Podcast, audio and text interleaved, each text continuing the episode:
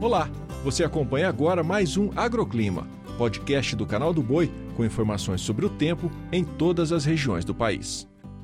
Olá a todos que acompanham o nosso podcast. A chuvarada prossegue nesta quinta na maior parte do país. No centro-oeste, por exemplo, a circulação dos ventos mantém as nuvens carregadas, com risco para temporais em Mato Grosso e Goiás, e volta a chover à tarde em todas as áreas de Mato Grosso do Sul. Com relação às temperaturas, ar abafado e calor.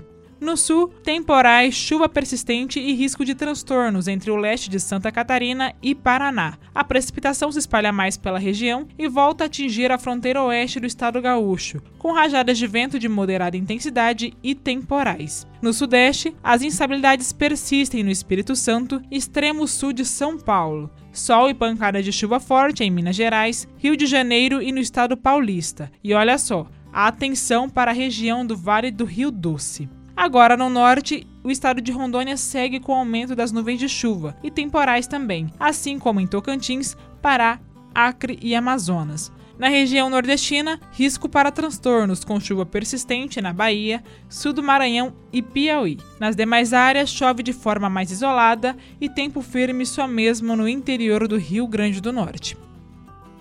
O agroclima pode ser acompanhado também na programação do Canal do Boi e em nosso portal, o sba1.com. Até a próxima!